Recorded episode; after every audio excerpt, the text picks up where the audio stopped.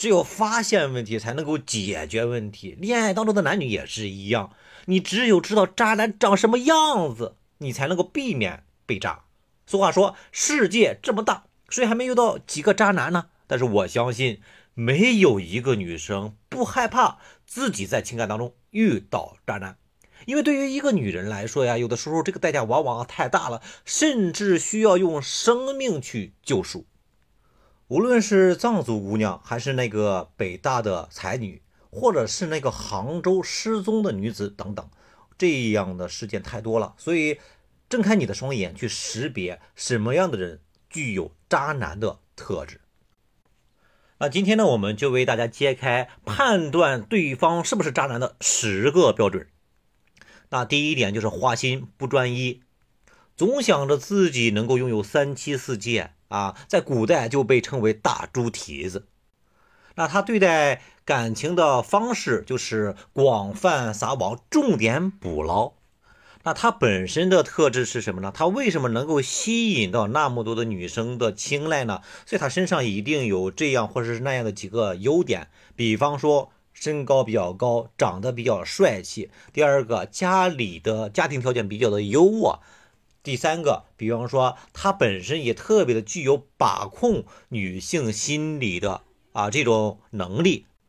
那如果一个人能够集这三点为一身，那是标准的高富帅，是很多女生理想型的白马王子。但是他和白马王子有一个很大的区别，就是白马王子。拥有这样的优渥的条件，这样的身材，这样的家境，这样的情商，但同时又能够对一段感情负责任，身上有责任感，不会乱来。而渣男是能够称呼大部分的女孩都叫宝贝，都叫亲爱的 啊，他对每个异性都很好，像一个中央空调一样，唯独就把自己爱的那个人的心给伤透了。他不会具有自我约束能力，他只是在展示自己的人格魅力，在展示自己的这种异性上的吸引力，就相当于很多的企业家，你企业做大了，有钱了，你是做慈善还是去行恶一样。那结局是什么呢？和这样的渣男谈恋爱可以，但是不能够走向婚姻，因为在婚姻上你永远得不到这个归属感，他的心永远在外面。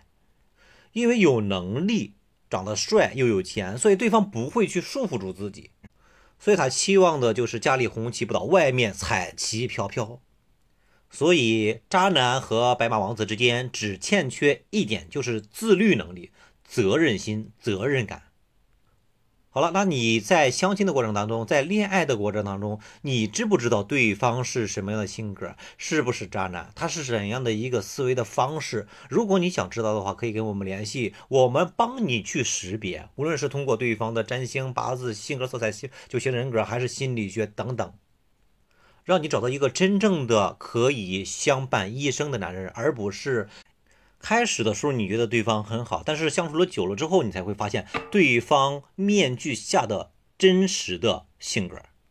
好了，那今天我们的第一点就讲到这里，我明天再讲第二点，判断渣男的第二点。好，如果有感情问题或者说是婚姻问题，都可以加我们的个人微信，个人微信是一个好人三十七，一个好人是小写拼音的全拼。啊，三十七是阿拉伯数字，一个三，一个七。好，今天我们就到此结束，感谢大家的倾听，拜拜。